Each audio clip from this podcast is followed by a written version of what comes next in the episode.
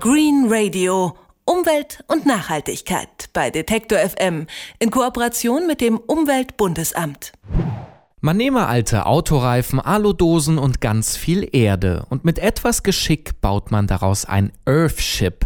So hat sich das der Amerikaner Michael Reynolds Anfang der 1970er Jahre überlegt und inzwischen ein Dutzend dieser Häuser aus Müll gebaut, auf der ganzen Welt. Seit diesem Jahr steht ein solches Earthship auch in Deutschland und meine Kollegin Insa Vandenberg hat mit einem der Verantwortlichen darüber gesprochen. Na, es sieht schon so ein bisschen wie ein Raumschiff aus, zumindest hören wir das immer wieder. Es hat halt eine große Fensterfront und die ist üblicherweise schnurgerade. Von den Seiten sieht es so ein bisschen aus wie ein Hügel, den man in der Hälfte aufgeschnitten hat. Und von hinten ist es einfach nur ein Hügel. Und da erkennt man gar nicht, dass es ein Gebäude ist. Henry Farkasch spricht von einem Earthship, von einem Erdschiff. Einem Haus aus alten Weißblechdosen und Autoreifen. Oder, wie andere sagen würden, ein Haus aus Müll. Der Projektmanager von Earthship Biotecture Deutschland erzählt weiter von innen ist die Gestaltung halt ähnlich individuell wie bei jedem anderen Gebäude. Der Grundriss ist halt bei Earthships in der Regel sehr ähnlich. Man hat halt dieses vorgelagerte Gewächshaus, das gleichzeitig auch der Flur ist, von dem dann all die einzelnen Räume abgehen. Und ja, diese einzelnen Räume sind dann halt Badezimmer, Küche oder offene Küche mit Wohnraum, Schlafzimmer und so weiter. Und die liegen dann immer zwischen dem Gewächshaus und der hinteren Wand. Ein Upcycling-Haus, bei dem Abfall in Neuwertiges umgewandelt wird. Aber das ist nicht der einzige Clou. Vielmehr ist ein Earthship ein Haus, das autark funktioniert. Es braucht weder einen Anschluss ans Stromnetz oder die Wasserversorgung, noch eine extra Heizung, keine Klimaanlage. Es kann sich komplett selbst versorgen. Dazu wird ein solches Erdhügelhaus nach Süden ausgerichtet. Über die riesige Fensterfront und das vorgelagerte Gewächshaus wärmt die Sonne die Räume auf.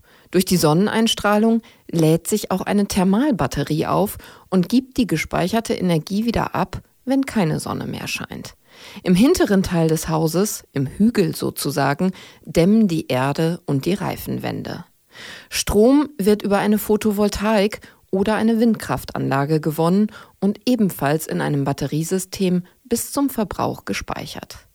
Und Wasser bekommt das Earthship, indem auf seinem Dach Regenwasser aufgefangen wird, das dann durch viele verschiedene Filter läuft, bis man es sogar trinken kann. Zumindest in den USA ist das erlaubt. In Australien wird das einfach so gehandhabt. Das sieht das Gesundheitsamt allerdings ein bisschen anders in Deutschland. Das schreibt vor, dass dieses aufbereitete Regenwasser nicht als Trinkwasser verwendet werden darf. Und deshalb ist hierzulande nur möglich, dass das zum Waschen in der Waschmaschine, zum Bewässern und zum Spülen der Toilette benutzt wird. Also man darf damit auch nicht duschen und man darf es auch nicht in den Handwaschbecken benutzen. Diese bürokratische Hürde musste die Gemeinschaft Schloss Tempelhof nehmen, erzählt Henry Farkasch von Earthship Biotecture Deutschland zwischen Stuttgart und Nürnberg. Nürnberg ist in diesem Jahr nämlich das erste Earthship in Deutschland entstanden. Das hat nun aufgrund der gesetzlichen Bestimmungen einen Anschluss ans Trinkwasser- und Abwassersystem.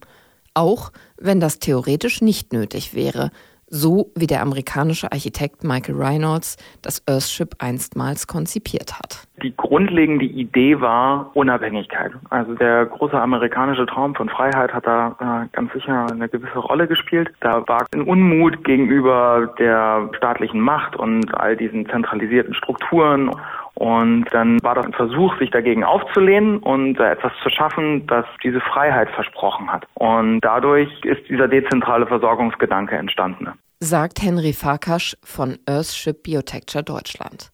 Die Organisation will 2016 hierzulande weitere Häuser aus Müll bauen, gerne auch wirklich autarke, schon alleine, damit man sehe, dass das funktioniert. Für den Bau werden je nach Größe und Ansprüchen übrigens 1500 bis 2500 Euro pro Quadratmeter fällig. Etwas mehr als für ein herkömmliches Haus. Detector FM-Reporterin Insa Vandenberg hat Ihnen in unserer Serie Green Radio die Earthships vorgestellt, Häuser aus Müll, die sich selbst mit Strom, Wasser und Wärme versorgen. Green Radio Umwelt und Nachhaltigkeit bei Detektor FM in Kooperation mit dem Umweltbundesamt.